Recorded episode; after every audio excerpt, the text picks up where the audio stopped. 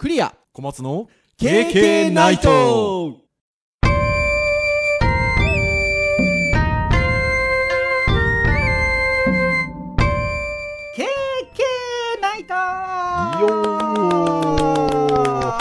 皆さん新年明けましておめでとうございます。おめでとうございますお届けをいたしますのはクリアと。はい小松です。どうぞよろしくお願いいたします。はいよろしくお願いいたします。はいということで2024年スタートしましたね。はい。いやもう明けて明けて4日の配信とはい、はい、なってるかなというところなんですがなかなかあの毎年のことなんですけれどもこのあの新年一発目のあの配信はなかなかねあの正月どう過ごしたっていう話ができないんですよね。あまあ、なんかちょっとね忘れちゃうんですよね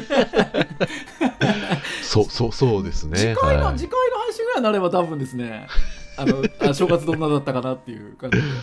お話ができるかなというところであるんですが。ね、もうまあ、まあそういう意味で言うと、もうこれを聞いてる皆さんはもうね、お仕事始まってる方も多いんじゃないかなと思うんですけど、ね、本当そうですよ、本当そうですよ。はい。ですので、そういうお仕事が始まってらっしゃるんじゃないかっていう皆さんの、ちょっとした、こうなんでしょうね、息抜きのトークとして、はい、はい、えー、新年初回の配信ができればなというところでございますが、いやー、本当でも2023年あっという間に終わりまして、はい、ただあの前回振り返りを2023年の振り返りの回ということで、はい、あのこれまたあの SNS でシェアをしましたところたくさん聞いていただいてるんですけどやっぱねあのー、なんやかんや言うてもコロナ禍が明けたかなっていうところで少し通常が戻ってきながらいろんなことが回り始めてあっという間に終わっちゃったかなっていう感じがしますね。そうですね。僕もちょっと去年をですね、はい、パーッと振り返ってみると、うん、まあ、ポッドキャスト的には、うん、なんですかね、忙しいさなかでやりながら、まあ、まあ、僕はそうでもなかったけど、クリア先生が忙しかったのと、体調不良がお互いに、ね、まあ、いつもよりか多かった感じがする年ではありましたけどね。はい。いや、本当そうですよ。まあなんかこういいことも悪いことも悪いこともっていうかあれですけれどもでもなんか新年が来ると改まるんでねなんかあのいろんな意味で新しいまたスタートっていう感じで気持ちがいいなというふうに思いますが。はい。そんな2024年でございますけれども辰年ですかね。今年ね。ああそうですか。はい。はい。辰年ってでもあれなんですよね。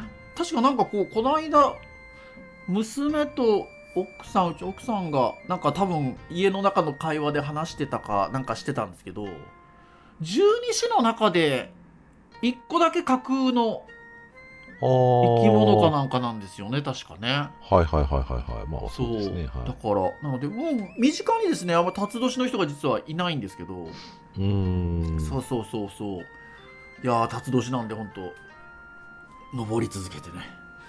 はいいけるといいかなっていう。なんかそうらしいんですよ。なんで立、ね、つだけそのなんか架空の動物かっていうと登る生き物っていうので。あ確かなんかチコちゃんかなんかでやってたって話だったかな。なんかそんなことだったと思いますけれども。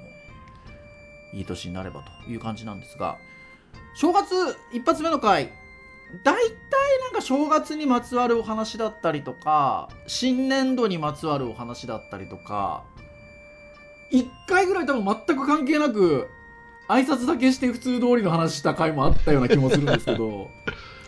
そうです。あと2018年は2018年問題とかさなんか時事的なところを切ってたりはしますけどね。なんですがまあ最近ここ去年一昨年ぐらいはやっぱり正月のお話をしておりましてじゃあ何の話をしましょうかというところだったんですけど小松先生がこれまた面白いサイトをですね 編集会議で持ってきてくださって、いやーあのお勉強になりますよ。はい。年末年始を振り返るって意味で言うとお勉強になりまして、えっと、どんなサイトかと言いますとこれレッツとエンジョイ東京という東京に関する情報を発信してるメディアかなんかですかね。その名の通りね、はい、いうことなんですがその中の記事として、えっと、日本のお正月って深いお正月豆知識というページがございまして、知れば知るほど奥深い日本のお正月にまつわる豆知識をご紹介ということなんですが、これが、なんかね、もちろん知ってることも書いてあるんですけど、あ、そういうことなのねっていう。うん、意外と50年生きてきて知らなかったことはいや ありますね。本当そうですよ。ねえ。と、ポッドキャスト、今10年目に。あれ？今年9周年目だから。違うわ、9周年だ。はい、今年の9月に丸9年を迎えて、そうそうそう10年目に入るんですね。はい。はい。はい、っていう感じなんですけども、いや、9年やってるのに、こんなお正月の情報、ええー、そうなんだってことが、たくさんありましたよ。ですので、まあ、この記事を見つつ、ちょっと日本の年末年始についてトークができればなというところでございますので、はい、皆さんぜひ先ほども言った通りあのお仕事始めのお供にゆるく聞いていただければなと、はい、いうところでございます。はい、そんなお正月って深いという話なんですがあのいろんなお正月で使われる言葉こちらを、えっと、解説をしてくださってる豆知識解説というかね豆知識ですけどという感じなんですがちょっと順々にテンポよくいきましょうかはいはい。まずは、えっと、すす払いって何っていうことなんですけど、すす払いって言葉、使います？まあ、あんま使わないですよね。なんかこう、ほこりを取るみたいなね。ね、うん、年末の大掃除っていう感じですよね。っていう感じなんですけど。しかも、すすはそもそも家にないですからね、そのね。ああ、ね、昔はね、かまどだなんだでね、すすだったんでしょうけど、まあ、いわゆるあの私たちが一般的にこう使う言葉で言うと大掃除年末の大掃除ですね、はい、これはあのすす払いという習わしに由来をしているということなんですけどこれあれなんですって。あの現在は年末に行うところが多いんですけど昔はに12月13日に行われていたということで。うん。これどういうあれなんですかね？13日っていう数字が。うんどうなんかあるんでしょうねうんそうですね。なんかあるんでしょうねきっと。ああだってちなみにこの日よりお正月の準備を始めるために12月13日をお正月こと始めとも言うと。うん。いうことですね。まあでもまあ一応日決めてたんですかねわかんないですけど。っていうことなんでしょうね、その方がまあ割とやりやすいのかもしれないですね。もう13時だやんなきゃみたいな。なんかでもこれ編集会議で小松先生ともお話してたんですけど昔みたいになんか、大掃除だっていう感じでしなくなりませんでしたっていうと。まあまあ、いや、そんなことない、うちはやってますっていうところあるかもしれないですけど。まあまあ、各家庭によりきりな気はしますけど、僕の感覚で言うと、あの、やっぱり年末っていうと、やっぱりね、子供の頃なんか特にそのお店がやってないし、はい、友達も家族で過ごすから遊びに行くこともできないし、だ暇なんですよね、はい、だからやってるって言ったのが漫画読んだりとか。そうするとやっぱり家の家族の人まあ皆さんもね皆さんというか、うん、家族もお休みになるので、はい、やっぱ大掃除を自然とやっぱりなんかする空気にそうですよなりましたよね、うん、今はなんか本当にできることが多いのでね。まあなんかお掃除ももちろんね、ね、掃除もしますけど、うん、なんか昔みたいにみんなでさあ大掃除だっていう感じでのなんかね感じには。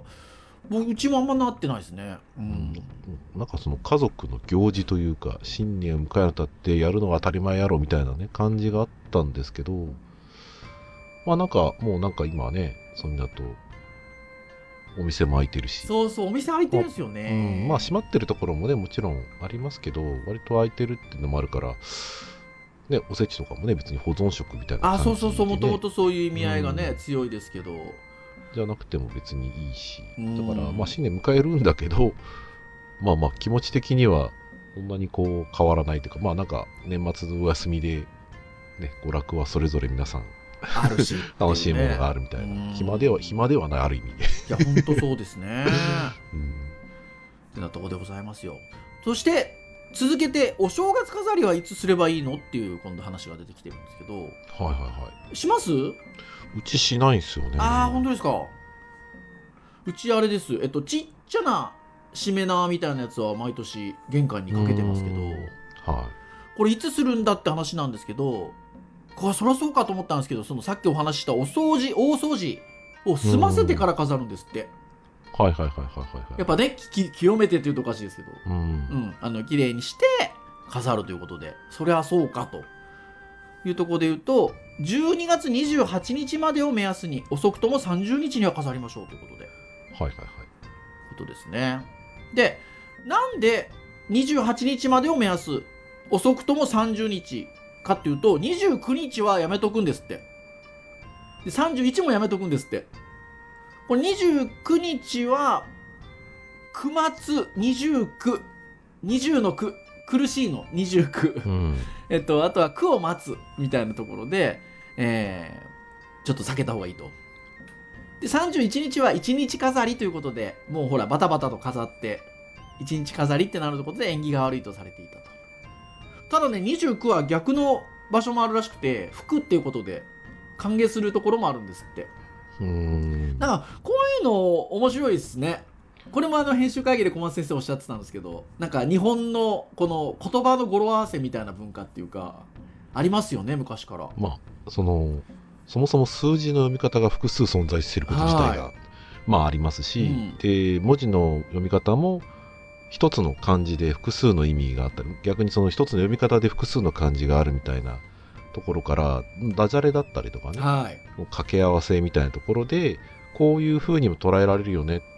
あ、縁起がいいね、みたいなね。うん。まあそういうような言葉遊びで楽しんでるというか、まあ縁起を担ぐみたいなねところはやっぱなんかこういう言葉の圏内じゃないとできないよなっていう感じが本当そうですね。しまだから29日なんかっていうのはなんか縁起が悪いって捉えもできるし縁起がいいと捉えるということもできるんで、地方によって違うっていうねまあ時代ですね。僕なんかもこの語呂なんかで言ったら、肉食ったらいいんじゃねえかなと。確かにね。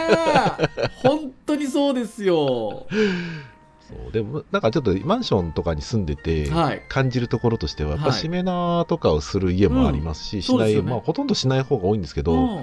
ちょっとやっぱ変わっ、面白いなと思うのは、クリスマスちょっと前まではクリスマスのリースが貼ってあるんですよああはいはいはいはい。で、クリスマス過ぎたらそれがしめ縄に変わって変わるみたいな、るっていうことですよねうん、だそういうのやる方は、なんか、そういう季節のところで、うん、切り替えて。で、今だとクリスマスがあるから多分、こんな早くにはきっとやんないっていう感じはあるんでしょうね。確かにね。おっしゃる通りですね。まあ、マンションならではな感いや本じがしますけど。当にそんな感じしますね。そしてここからが大晦日新年の豆知識っていうのが今度続いてくるんですけど。まあ、聞いてる方はもう過ぎてると思いますね、ねもちろんね。除夜の鐘ですよ。はい。はいどうして108回つくのかっていうことでこれ108回の108が煩悩の数っていうのはなんとなくね多分皆さんうん、知ってらっしゃるんじゃないかなと思うんですけど、まあ、やっぱりあの人間の煩悩の数を表しているっていうことなんですけどなんかね諸説あるらしくて12ヶ月と24節気と72個を合わせた数っていうのが108っていう話で。あれでしょ？小松先生のこうなんですか一族では宿泊から来てるでしょ？一族っていうか、うちの親父がたまたまなんか、冗談めかし言った話だと思うんですけど、はい、108なんであるかって言ったら、宿泊って言葉だろうん、で祝36に、小ハックが72で足して108だろ、それほんと108ですよ、い、やいや、それ九九の語呂で108違うでしょっていう話ね。でもなんかね108っていう数値がね、そういう数字なんで。これまあ諸諸説ありますって書いてある。りますから。ってなことなんですけどあこれ改めて聞くとそうそうだったかもなっていうか聞いたことあったかもなっていうのはあったんですけど107回は大晦日のうちにつくんですね。で残り1回を新年につくとうん。いうことでまあただ異なる寺院もありますということなんですけどね。うん。どうですか、除夜の鐘、最近聞きます？ああ、うちはね、あ、今私あのね、春日市というところに住んでるんですけど、近くにまああるっちゃあるんですけど、なんか意識をしてないですね、どっちかというと。あ、鳴ってる。るかなみたいな。で、うん実家は聞こえてきてたんですよ。うん。あの、そんなに近い神社じゃなかったんですけど、大久留米の実家は田舎なので、通るんですよ、音が。はいはいはい、はい。そうそう。で、あのーうんそこの音が聞こえてたので、ああ、なんか年末だなって感じしてましたけどね。そっか。割と建物の あるなしと変わるかもしれない利用と思いますよね。うん多分圧倒的に実家よりも今住んでるところの方がその近いんですけど人員というか遮蔽物が多いかうんもしれない、多いんじゃないですか多分うん。そう、なんかね、割と子供の頃なんかは割と12時過ぎたらゴーンって微うん妙こう、聞こえてくるのがあれでしたけど、うん。東京にいて、まあ、外出たら、ちょっと耳澄ましてしばらく待ってたら聞こえてきたりはしますけど、うん。家の中では感じなくなりますそうですよね。うん。着いたことあります？ああ、一応あるはあるけど、あんまりこう、しょっちゅうついた記憶はないので、まあ過去に何回かっていやいうのでしょうね。僕も同じ。じですねなんか毎年月に行くみたいな感覚ではないんですけど着いたことはあってなんかでも、も小学校ぐらいの時だったのかなあれそのそれこそ聞こえてくるそこがあの山の上にあってはいはい。まあ、行こうと思ったらそれなりに歩いていくと1時間ちょっとぐらいかかるぐらいの距離なんですよでも実は。なんですけどそうでなんか正月その大晦日正月だけは遅くまで起きててよくて、はいはいはいはいはい。で、ねちょっと歩いて、そこまで行って着いてみたいなね感じですよ。うんなんか、こう、何のためにつくんでしょうね。なんとか僕もうエンターテインメントとしてしかついてなかったものなんか、うーんうんそれあぼ煩悩を払っていくわけですよ。そうでしょうね、きっとね。ということで除夜の鐘でございますよ。はい。そして、初日の出。どうして元旦の日の出は特別なのかということで。確かにね。ということなんですけど、まあ、これは、まあ、やっぱり、あの、新年の幕開け、年神様の来訪。年神様でいいのかしら、これ読み方。はい。を、えー象徴しているということなんですけど、やっぱ日本の総氏神、天照大神が太陽を祀る神様として有名だということで、これがやっぱり一年の始まりに昇ってくる太陽っていうのは特別だということでございましたね。元旦の丹の字が水平線から日が昇るっていうそうなんですよ。ちょっと面白かったですその話を今しようと思ったんですけど、もう、うん言われたらそうですよね。そうですね丹の字がねなんで元旦っていうのかなと思ってたんですけど、多分それでですよね。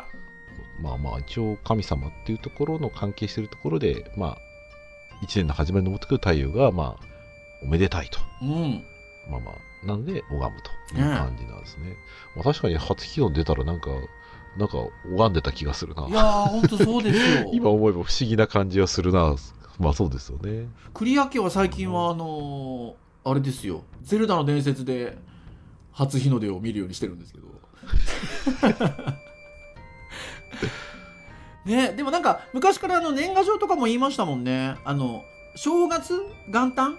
元旦に届かないんだったら元旦って書くなって言われてました僕。ああそうですねうん確かにねありましたねなので、まあ、いわゆるね、1月1日の朝っていう意味で使うというところなんですが、非常にこう、やっぱり意味のあると言いましょうかね、特別だというところかなというふうに思います。そして、初詣ですよ。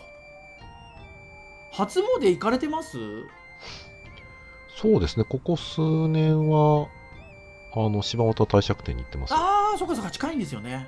まあまああれは神社というかお寺ですけど。はいはいはいはい。でもでもね、はい、行ってます。いやー、あのーうちも、えっと、奥さんの実家が太宰府なので、はいはいはいはい。なのでー。まああのその奥さんの実家にご挨拶に行った流れで太宰府天満宮行くことだったりとかまあ近所のそのとこ行ったりとかはやっぱしてるんですけど太宰府がやっぱそのやっぱあのランキングにベスト10に入るぐらいの人多そう。人手なので そうそうそう。なのでもう本当に完全に三が日とか避けますけどね。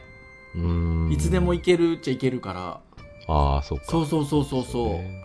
あの1週間ぐらい7日ぐらいまでの間に行ければいいかなぐらいの感じで、はい行ってますけどそうですね僕も結婚してみもう1718年前ですけど川崎大使に一回行ったことがああってあ川崎大使なんてそれこそもうベスト3に入るぐらいじゃないですか。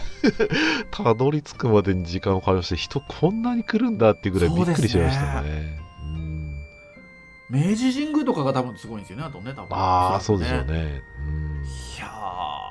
すごいな。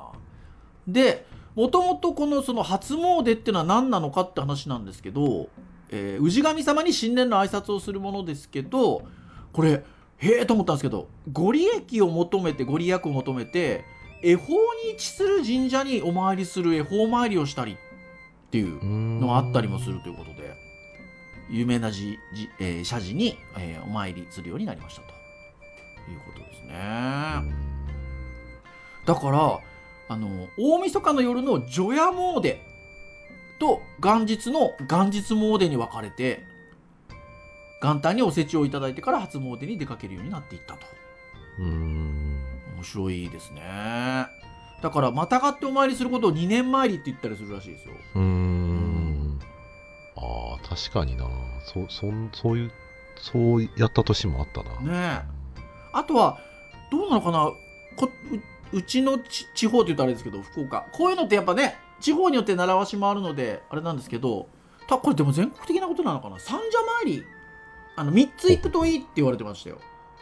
3箇所。はいはいはい。三社参りって。あ、やっぱ今の反応で言うと、福岡のあれかも。あんま、あんまピンとこない。そうですよね。あ、じゃあやっぱそうだ。あの、三社もあるんですよ。どっか、こことこことここみたいな。今の発音的には三社祭りをこう、なんかああ、そそっかそっか。参参りですよね。そう、三社参り。うん。なんかね、もう二つ言っちゃうともう一個言っとくかってなりますよ、だから。ウィキで調べると、はい、三社参りのある風習のある地域として、はい、九州地方、うん、山口、広島、兵庫、和歌山の一部で、あとは茨城、千葉って書いてますね。ああ、でも、西だと思ったけど、茨城、千葉だけは一部がそうですね、ね、関東で。はい、へえ。やっぱあ地域地域によるもんなんですね。よかった、当たり前でトークしなくて、あの一般的な皆さんとの会話で。そうそう。いや本当そんなことでございましたよ。そして続けて食べ物が今度来てるんですけどこのページ、はい、まずは年越しそばですよ。大晦日の。はいはいはいうち毎年食べてるんですけどなんやかんやで。うん。小松先生のとこどうですか？うちもそうですね。妻はいつも用意してくれてる、ね、はいはいはい、うん、これなんかねいわゆるあの細く長くって昔から言われてますけど。はい。まあ大体そんなようなことでということでやっぱ書いてありますが。私ね、ちっちゃい頃、あの、嫌いではなかったんですけど、そばよりもなんかうどんの方が好きだったんですよ。はははははは。なので、なんか、わがまま言って、年越しうどん食べてましたね。ちっちゃい頃。ああ、まあまあまあ、地域的にはね、うどん美味しい地域ですね。ね、そうそうそう。ね、じゃあ、あの冗談で太く短くかなんて話してましたよ、その頃。ってっていうぐらいやっぱあのお蕎麦を食べる意味がね細く長くっていうのはなんか結構知ってますよねこれはね 太く長くじゃないんですねそう あもちろんそれ冗談トークでねそう言ってるそ細く長くだからうどんは細く太く短くかなみたいなね話をね小学校ぐらいの時はしてましたけどはい美味しく皆さんも年越しそばいただいたんじゃないでしょうかね。これ食べ物で言うと分かんないです。ここには特に、ね、書いてないですけど、年越しそばもなんか地方によっていろいろあったりするんですかね？ああ、あるんじゃないですかね。ね地域差ありそうですよね。ありそうですよね。そして具材とか全然変わりそうですもんね、うん、そうそうそうそう。具材がね変わりそうですよね、うん、すいませんどうぞ。あいえいえいえ。そしてやっぱりおせちかなということでさっきもねお話がありましたが、はい、やっぱりあのちょっとねお店とかが昔は閉まってたのでちょっとこう日持ちのするものでっていう感じで、おせちっていう感じでしたけどここにはね割とその辺の話は書いてはいないんですけどやっぱりね節句であるっていうことで重要な節句でっていうことで、はいあの年神様に備える料理でもあるということで。まあね、あとはその縁起物ですね、喜ぶとかね。ああ、ありましたよね。久しぶり喜ぶって言葉聞いた。でもそうですね。あとはなんかやっぱおせちで言うと黒豆とかうんねえ黒つや出すのが大変なんだとかね聞いたあの辺もねなんかそうですよね。うちもなんか実家は昔ちゃんとこうなんて言うんでしょうね。頼んでドーンとちょっと豪華なものとかっていうのもありましたけどもう最近は、まあ、実家もねあの私も含め兄弟ももうやっぱね外に出てしまってるって言うとあれですけどだったりするのでもう本当にあの手作りでちょこっとねそういう黒豆と何かと何かとぐらいの感じに今なってますけど。でですよ。お雑煮ですよ。はいはいはい。お雑煮。小松先生はえっともともと京都にお住まいでいらして小学校の高学年ぐらいの時に多分関東にお引越しされたんですよね、はいそうですね。でいうとまさにお雑煮ってちょっと文化圏が違うところから違うところへって感じじゃないかなと思うんですけど。京都はどんな感じですっけ？京都はえっ、ー、と丸餅で白味噌、はい、白味噌だ。里芋とか人参とか入ってる感じでしたね。あーそっかそっかそっかそっか。で東京来て、まあ、東京のやつに合わせてくれたのか分かんないですけど、はい、まあ東京に来てからはずっとなんかすましすまし汁ですよね。味噌入ってなくてで餅が四角で焼かれてて、はい、小松菜とか三つ葉とかかまぼこ入ってるような感じそうですよね鶏肉とかちょっと入ってるイメージがあるかな。あそこはちょっとまたね地域のあるかもしれない、うん、そうそうかもしれないですが。でまあまあ本当にお雑煮って地域によってっていうのがあってでこれ小松先生があの編集会議の時に見つけてくださったんですけどえ農林水産省のページで。マフですよマフ。ねマフ 全国のいろいろなお雑煮ということでまあ全4ページの特集ページのこれは3ページ目になるのかな？マップがあってそれぞれの特徴地域の特徴的な、えー、お雑煮がもう載ってるんですけどまあまさにえっとまずは京都が、はい、えー、白味噌雑煮ですよ。で、ああ、なるほどと、これ、具材は全部丸く切ると。はい、そうです、ね、いうことで、はい、焼かずに煮た丸餅と。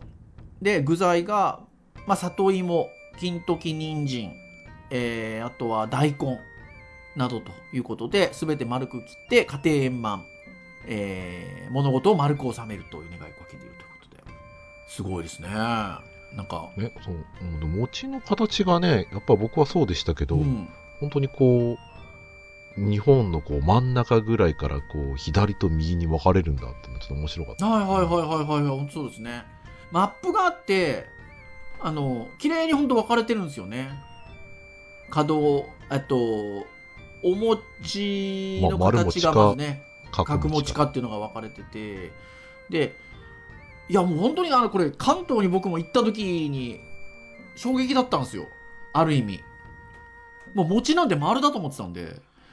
まあそうですよね。そう。で、あの、角餅は、あの、僕は、あの、いわゆる砂糖の切り餅、商品名言うとあれですけど、あの、商品として架空だと思ってたんですよ。はいはいはいはいはいはい。そう、だから、あの、そういうこう、なんか真空パックみたいなするのに、角張ってるけど、いや、普通に食べるお餅はついて食べる餅は丸だと思ってたんですよ。はいはい、はい、違うじゃないですか、関東。あの、ね、いわゆるこうね四角くのし餅を切るしてこう切るんですもんねだからあれは結構衝撃でねえっていう感じですよ。まあまあ佐藤のね切り餅で一応丸丸餅もありましたけど、ね、あるのか。一応あるはあったんですけどそうですね。でも両方とも。でもやっぱり丸餅は丸餅でよかったしまあ角角餅は角餅でまあまあなんか美味しいですけどね。いや美味しいですよね、うん。ただだからそれでいうと関東に住んでた大学時代も住んでましたしあのー、ね社会人自体も何年か住んでましたけど多分食べてないですよね。いわゆるいわゆる、えっと、東京のお雑煮。先ほどあの小松先生おっしゃっていただいたやっぱこのページにも載ってますけどえっと、カツオと昆布のだし汁に焼いた角餅が入ってると。で具材はやっぱ鶏もも肉って書いてありますよ。うん、鶏もも肉、しいたけ、小松菜、人参、三つ葉など。で醤油、うん、醤油とみりんを効かせるのが特徴ということで。ああそうですね、うん、そんな感じ確かに。感じなんですけどこう僕食べてないですね。多分あの多分というか関東にいた時も結局奥さんも福岡出身なので、うん、福岡風作っちゃうんですよ。ははははだから関東風は食べたことない。うん。そうか。娘さんも。そう娘も だから関東にで生まれね小学幼稚園小学校入るまでは関東にいましたけど福岡風食べてる まあだから昔食べたのというもうずっとずっと。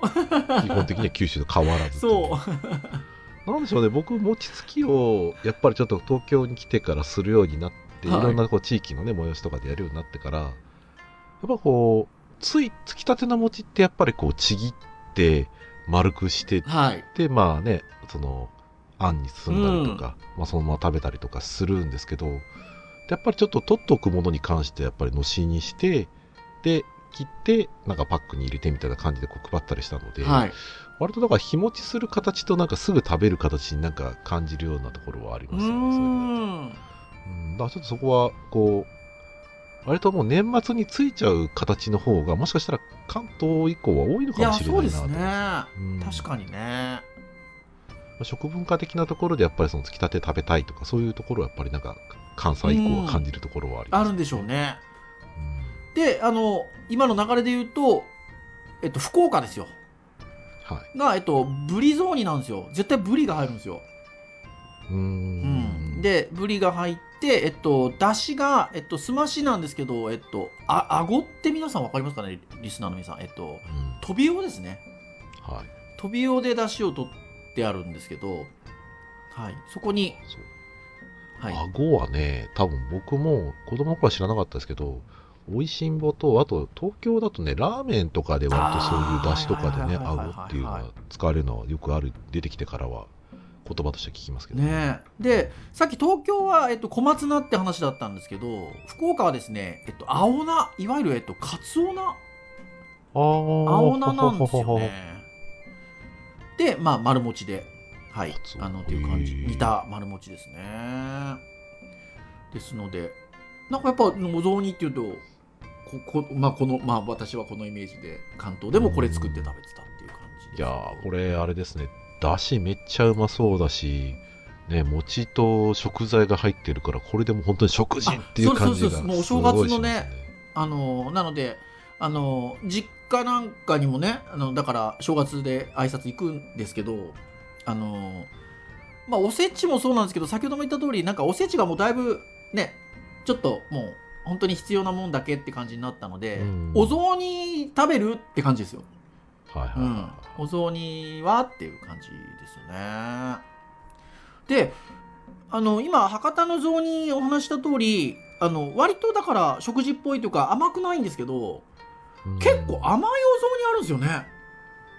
全国で見るとねこのこのページ見るとそうですね。そうそう、いやあああ甘いお雑煮って結構あのそこはそこで結構あのポピュラーな感じなんだなって逆に見ると思って。やっぱ一番興味があるのは小松先生と編集会議でワーギャー言ってたのは香川。うん。香川が白味噌あんもち雑煮なんですよ。うん。白味噌にえっと餅丸餅なんですけど中にあんを入れてあるんですよね。うん和三本の。はい。これなんでじゃあそうなのかっていうと高松藩の特産品の和三本を庶民が役人にバレないようにあんこに練り込んで餅の中に隠して食べたのが由来と。いやーすごい、ねえすごいですねこれはこれでね。これでもめちゃくちゃうまそうじゃないですかこれはでもね食べる人によってはね食事で甘いの嫌な人は嫌かもしれないですけど僕はすごいこれは興味あるし、ねえ。多分好き好きだと思いますいやこれはうまいと思うな。ね、でそう考えると、ね、そのその上に書いてある鳥取県なんかもねそう。えっと。鳥取県がえっと小豆雑煮なんですよ。でもうこれ見見見た感じもうぜんざいなんですよ。うん、おしるこじゃんみたいうな、ん、感じなんですけど、えっと、一般的なぜんざいに近いけれども、えっと、山陰地方の場合にはこれが雑煮であると。いうことで小豆が要は赤色なので邪気を払う力があって縁起がいいと。いうことで書いてあります。でこれあの上にマップがあるのでお雑煮文化圏マップっていうのがあるのでマップ見ると本当にあのいわゆる山陰地方のところだけがこの小豆汁なんですよね。うん鳥取島でって感うじですね。ん。ってな感じになってますよ。あとは甘いっていう意味合いで言うと、えっと、北海道と岩手がちょっと甘い感じなんですけど、北海道が鶏ガラだしの雑煮なんですけど、砂糖を入れるんですって。うん。なので、まあ、すまし汁なんだけど砂糖入りの甘めであると。これもなんかちょっと、おあのあれじゃないですか。変わってるというか見た目とのギャップでうん、ちょっとね。甘甘じょっぱいと餅は合いますからね。うん。美味しいと思いますよこれはこれで。そして岩手が都くるみ雑煮。ということで。ひょっとしたらねああそうか。都くるみ雑煮だから岩手県の中でも都地域ではい、食べられてるってことみたいなんですけど、あのこれはこの写真上はこのいわゆる蓋？お 雑煮のお椀の蓋にえっと、甘いくるみだれが置いてあって、で、えー、要は雑煮の餅を取り出してつけて食べると。何ですかこのなんかこじゃれた感じ。味変が楽しめるそう味変が楽しめるっていう。これもだからちょっと面白いですよね、そうですねであと今さっきね北海道を紹介したけど北海道のところに関しての記事が書かれててなんか北海道はその明治時代の開拓使が置かれて全国からいろんな人が集まったのでそう雑煮はねなんか多種多様なものがみたいですね。だから、うん、あのお雑煮文化圏のマップも色ついてないんですよね。そうなん北海道だけ。そうだから割とこう北海道だけでもなんかいろんな種類のものがありそうだなってあるし逆に沖縄にはそういう習慣がなかったりっていうのがあったりするので真っ白なんですよ。本当だ。本当ですね。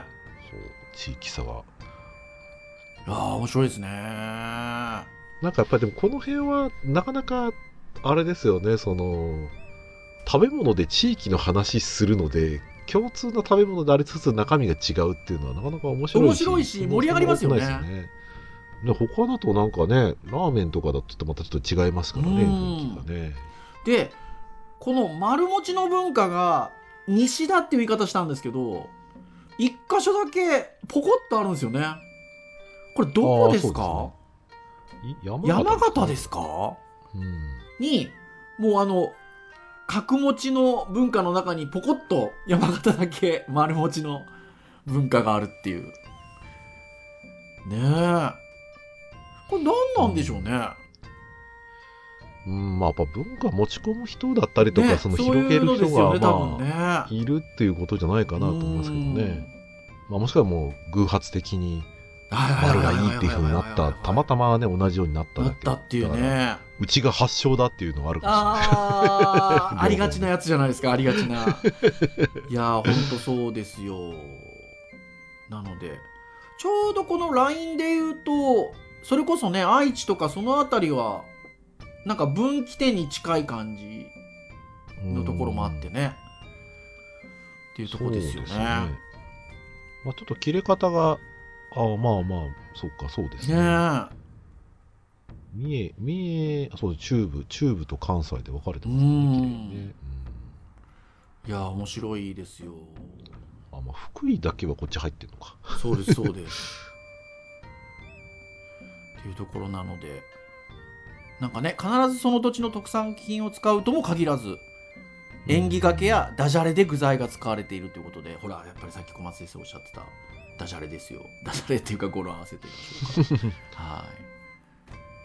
あえて手に入りにくい具材をもてなしの意味で使ったりすると。いうところでございますので、はい。皆さんもこのお正月たくさんお雑煮あのお召し上がりになったんじゃないかと思いますがぜひぜひあの周りの皆さんとお雑煮どんなだったトークをしていただけるといいんじゃないかなというところでございますよ。はい。はい、そして、もともと参照していたページの最後が1月7日に食べる七草がゆということで、はい。この配信の後に皆さんね、はい。お召し上がりいただく方もいらっしゃるんじゃないかなと思いますが、七草も、なんかちっちゃい時は結構ちゃんと食べてたんですよ、実はうち。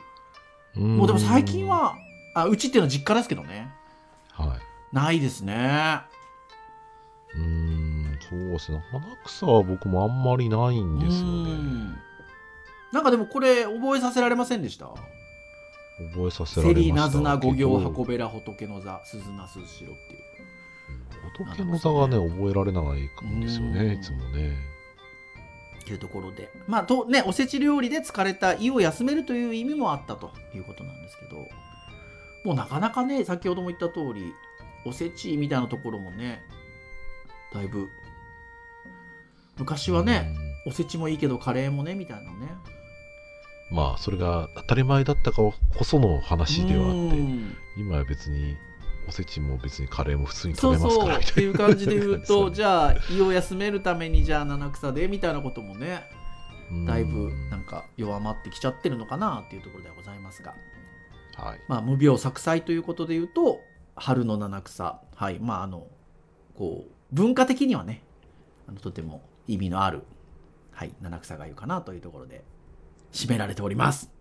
はい。はい。ということで、皆さんいかがでしたでしょうか？お正月、日本のお正月、深いお正月、豆知識、どの程度知っていらっしゃったでしょうかというところですね。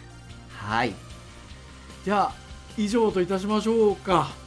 はい。はい。KK ナイトは毎週木曜日に配信をいたしております。えー、公式サイトアクセスをしていただきますと、プレイヤーがございますので、サイト上で直接聞いていただけます。ただし、えー、Spotify 等々の購読登録サービスで登録いただきますと、配信されるや否や、皆さんのお手元に聞きやすい形で届くのでですね、聞き逃しなく聞いていただけるんではないでしょうか。はい。ながら聞きでも結構でございますので、聞いていただけると、経験大変喜びますということでございます。はい、はいでは以上といたしましょう。お届けをいたしましたのはクリアと。はい小松でした。それでは次回434回の配信でお会いいたしましょう。皆さんさよなら。さよなら。今年もよろしくお願いします。今年もよろしくお願いします